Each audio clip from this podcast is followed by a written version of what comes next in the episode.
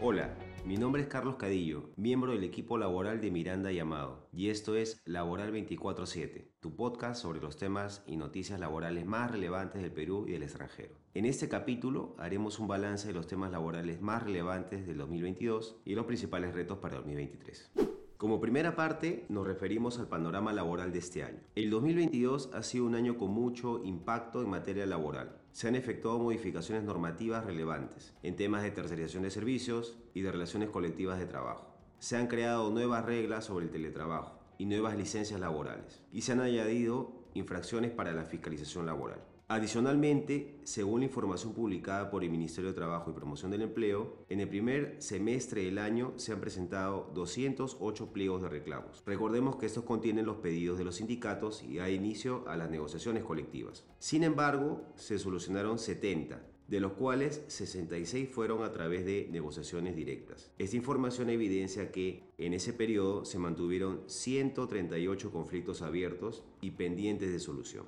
Por otro lado, se han presentado casos de alta escala de conflicto, que se han manifestado en huelgas prolongadas siendo la más sonada una huelga que duró 105 días y afectó a una empresa del sector privado. En materia procesal, según la información obtenida del Poder Judicial, al 16 de agosto de 2022 se presentaron 148.814 demandas laborales, cifra mayor a la registrada en todo el 2021, que fue de 76.130 demandas laborales. Además, comentamos dos criterios relevantes emitidos por la Corte Suprema del Poder Judicial. Sobre la protección de las trabajadoras gestantes, se señala que si son despedidas dentro del periodo de prueba, sin que exista causa justa de despido, se presumirá que la razón del despido ha sido el embarazo. Además, no es necesario que comuniquen por escrito su condición de gestante. Y sobre las indemnizaciones por daños y perjuicios derivados de un accidente de trabajo, se indica que la negligencia del trabajador en la generación de dicho accidente disminuye hasta un 50% el monto de la indemnización que corresponda. Finalmente, para cerrar esta parte del balance laboral, comentamos tres criterios relevantes dados por el Tribunal de Fiscalización Laboral de la SUNAFIL. Primero, señala que la protección a la madre gestante no está condicionada a una comunicación. Basta demostrar la existencia de la gestación para que opere el fuero maternal, el cual impide finalizar el contrato de trabajo salvo causa justa legal. Dicha protección se extiende hasta que culmine el permiso para la lactancia materna, es decir, hasta que el hijo o la hija cumpla un año. Segundo, indica que si un trabajador realiza de manera permanente trabajo en su día de descanso semanal obligatorio, se incumple la normativa laboral, a pesar del de la sobretasa correspondiente. Y tercero, considera que la movilización interna del personal propio del empleador, el cual se denomina esquirolaje interno, es una infracción muy grave porque afecta a la efectividad de la huelga.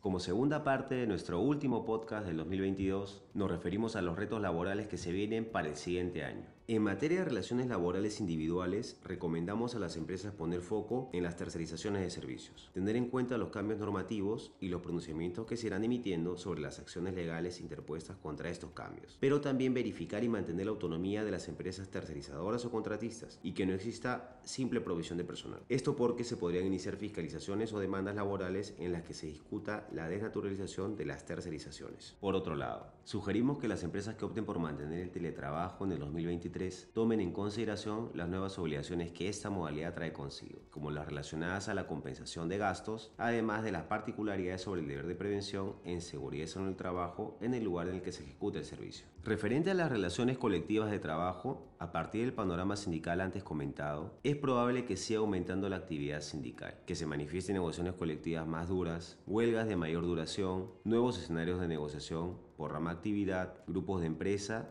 y cadena productiva, entre otros. También es probable que el Ministerio de Trabajo busque intervenir en aquellos casos de huelgas prolongadas asociadas a conflictos laborales que no se solucionen. Adicionalmente, es importante prestar atención a temas de gestión compleja, tales como contratación temporal, desconexión digital, hostigamiento sexual y desigualdad salarial. Esto con el fin de evitar incumplimientos o mitigar reclamos. Finalmente, en el plano procesal laboral es posible que exista un incremento de demandas sobre denaturalización de tercerización de servicios, extensión de beneficios de convenio colectivo suscrito con sindicato minoritario, desnaturalización de contrato temporal, actos de hostigamiento sexual, indemnización por daños y perjuicios y pago de beneficios sociales. Por lo comentado, es importante que cada una de las organizaciones efectúe su propio balance y se prepare para afrontar los retos laborales que presentará el 2023. Esperamos que venga un mejor año y que las relaciones laborales individuales y colectivas sean constructivas, colaborativas y pacíficas. Queremos terminar este capítulo deseándole felices fiestas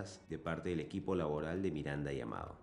Gracias por escuchar este capítulo de Laboral 24/7. Si te gustó, puedes seguirnos en Spotify o suscribirte en Apple Podcast. Finalmente, no te olvides revisar nuestro informativo laboral y de suscribirte a nuestro WhatsApp corporativo. Hasta la próxima.